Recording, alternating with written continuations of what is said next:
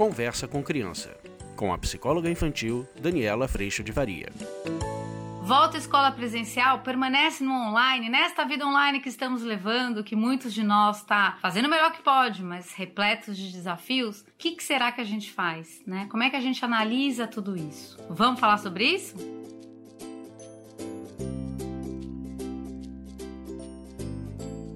Gente, é o seguinte, eu tenho visto, assim, muitas experiências nesse sentido. E uma das coisas que me chamou muita atenção nessa história do volta escola presencial, não volta escola presencial, e se voltar à escola presencial, é assim, uma das posturas que a gente precisa evitar é essa tentativa gigante dentro da gente de tentar garantir. Garantir que ou tudo vai estar tá sob controle, coisa que a gente vem aprendendo aqui nessa pandemia, que o que não temos é controle, temos sim o nosso melhor possível para fazer. A vida online, eu venho trabalhando bastante nessa série com vocês, como que a gente pode trabalhar o processo de aprendizado nessa condição que hoje temos. Eu tenho isso na minha casa, talvez você esteja vivendo na sua. A gente fez um vídeo importante sobre as consequências que a gente está vivendo nesse processo, as crianças, por exemplo, com relação à escola e à idade. Mas eu acho que é muito importante a gente pensar que o retorno à escola, ele tem sim também os seus desafios. Um dos desafios é a gente querer retornar querendo garantir que tudo vai estar sob controle, quando na verdade a escola é sim uma exposição, mas ela não é a única exposição. Muitos de nós está indo até o mercado, muitos de nós está até o escritório. A gente está vivendo essa experiência enquanto aprendemos com ela. Uma das coisas que eu acho que a gente precisa ter muita atenção é onde buscar, ou como buscar, ou quanto buscar informação.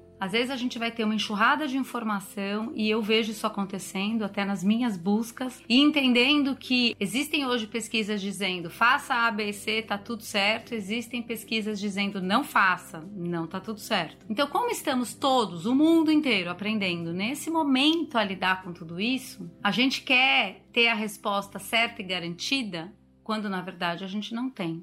Uma das coisas que eu falei lá no começo dessa pandemia foi o quanto essa experiência tirava de nós estruturas de segurança. E nessas estruturas de segurança mexidas com a nossa rotina, a nossa forma de trabalhar, a forma da escola funcionar, a forma da gente ser família, a forma da limpeza da minha casa acontecer, tudo isso movido de lugar nos conta do quanto somos vulneráveis. E vulneráveis somos todos os dias, com pandemia, sem pandemia, a gente tá vivo e essa é uma graça maravilhosa maravilhosa que a gente tem a experiência de viver, mas ao mesmo tempo somos condição humana, vulnerabilidade. Mas a gente obviamente não gosta desse lugar, porque esse lugar nos conta do quanto somos frágeis, do quanto somos vulneráveis, do quanto somos pequenos, do quanto não temos controle. Mas ela é uma condição importante da gente entrar em contato, porque ela também nos convida à gratidão, a reconhecer a graça de Deus da nossa vida, de respirar pelo dia de hoje, a gratidão de acordar, a gratidão de milagres que a gente às vezes nem entra em contato com eles, porque eles parecem tão corriqueiros que a gente quase toma como garantido. E a hora que a gente toma como garantido, a gente começa a ficar confortáveis e descuidados. Toda essa história, com todos os desafios que nos trouxeram, vieram nos dar a possibilidade da gente viver um dia de cada vez, fazendo o melhor possível, cuidando muito da nossa parte das coisas, trabalhando sim a nossa saúde à medida das coisas,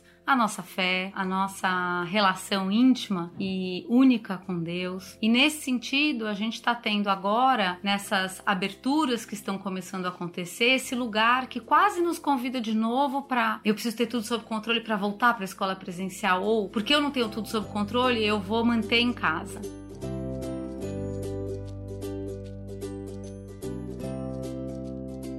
Essa é uma angústia que eu tenho visto acontecer, bastante comum, e uma das coisas que eu acredito que são muito importantes, talvez alguns pontos importantes para a tomada de decisão, primeiro é entender que cada família tem uma circunstância no sentido da saúde, das doenças crônicas e assim por diante. Então, cada família precisa sentar e entender qual é a situação, a alguém que a gente encontra ou que a gente convive, que tem alguma situação de saúde, algum de nós tem uma situação de saúde que hoje, já com seis meses desse processo todo, foi detectado como uma situação crônica, que é importante que evite qualquer tipo de contato com esse Covid, ou não, a situação é que a gente tem saúde, a gente não está convivendo. Eu, por exemplo, estou aqui longe, não convivo com os meus pais, então eu tenho uma convivência dentro da minha casa, mas isso me, não conviver com os meus pais, com a minha sogra, por exemplo, porque a gente está distante, me possibilita construir uma rotina um pouco mais flexível. A gente não tem ninguém com problema de saúde crônico. Então, qual é a situação? O primeiro ponto é esse: qual é a situação? segundo ponto que eu acho que é muito importante é: será que nessa experiência de voltar à escola presencial ou não? Qual é a situação que vai me dar realmente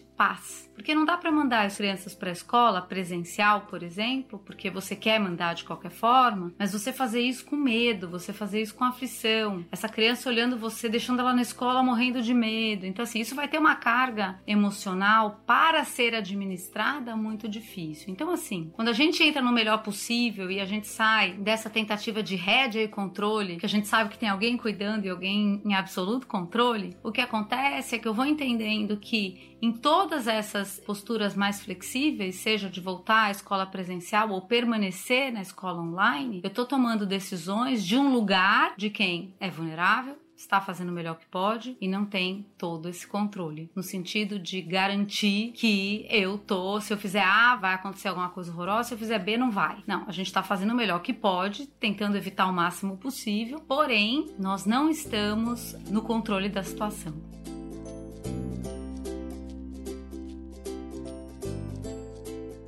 Então, é muito importante que nessas tomadas de decisão a gente avalie o nosso contexto de saúde, avalie a nossa convivência social, avalie como é que está a nossa convivência dentro de casa, como está o emocional das crianças, avalie em que momento essa criança está. É uma criança que está numa primeira infância, é uma criança que está para terminar o colégio, que talvez seja fundamental para terminar um terceiro colegial, por exemplo. Uma criança que está numa carga de, apesar da gente cuidar de fazer o melhor possível, ela está numa carga de exaustão, de estar nesse modo online e para ela isso está custando saúde, então todos esses itens precisam ser considerados conversados, pensados. Como é que eu, mãe, me sinto de mandar as crianças para escola? Como é que meu marido se sente? Como é que as crianças se sentem de ir? Então, a hora que a gente vai entrando para essa grande conversa de consideração, fora, né? O que as autoridades estão dizendo, o que a escola está dizendo, como a escola está fazendo o melhor possível dela, quais são todas as estruturas de segurança para isso acontecer. Então, é um grande volume de informações a serem consideradas, de posturas a serem consideradas. E às vezes, talvez, eu tenha acompanhado algumas famílias que têm optado por esperar um pouco mais para ver como tudo vai se comportar, ver como a escola vai se comportar, porque a escola deixou isso flexível, de de repente, por exemplo, nas próximas ou nas primeiras duas semanas de aula, você tem que tomar a sua decisão. Você não pode mudar no meio do caminho, mas depois dessas duas a gente vai fazer uma outra estruturação, que você pode tanto vir para o presencial quanto ficar no online ou voltar para online. Então, às vezes, se você tá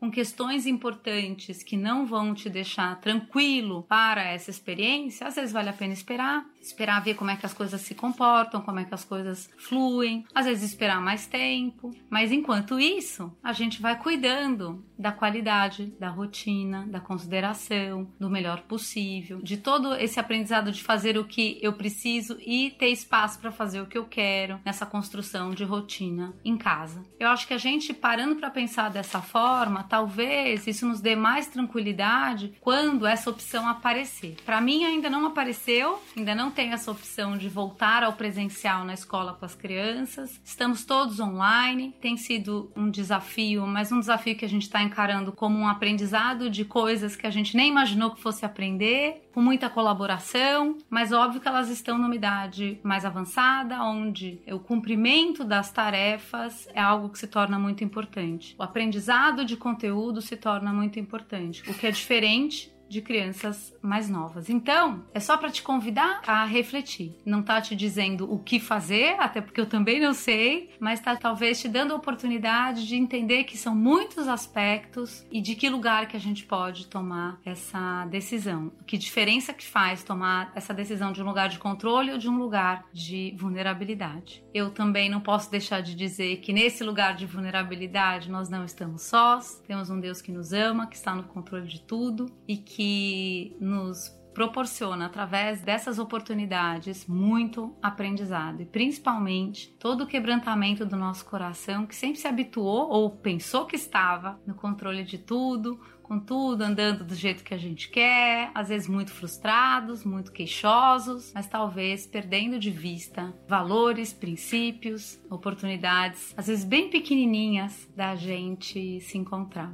Hoje, antes de eu vir para cá gravando, eu tô gravando no escritório. Eu tive despedida das meninas, né? Que eu vim passar um pouquinho de tempo aqui, já tô voltando para casa. Mas foi muito bonitinho olhar para elas e reconhecer o melhor possível delas, sentadinhas no computador, mas dispostas a aprender. A gente faz festa, eu passo fazendo brincadeira. Agora eu vou pegar uma água na cozinha, eu passo fazendo careta, passo dançando e de repente todo esse processo. Hoje ainda cedo ouvi do Rogério, meu marido marido, falando: Ah, você acha, acho que eu gosto da gente em casa. A gente vai ter boas descobertas nessa história toda e que bom que a gente pode aprender e ver propósito também de bons frutos em tudo isso.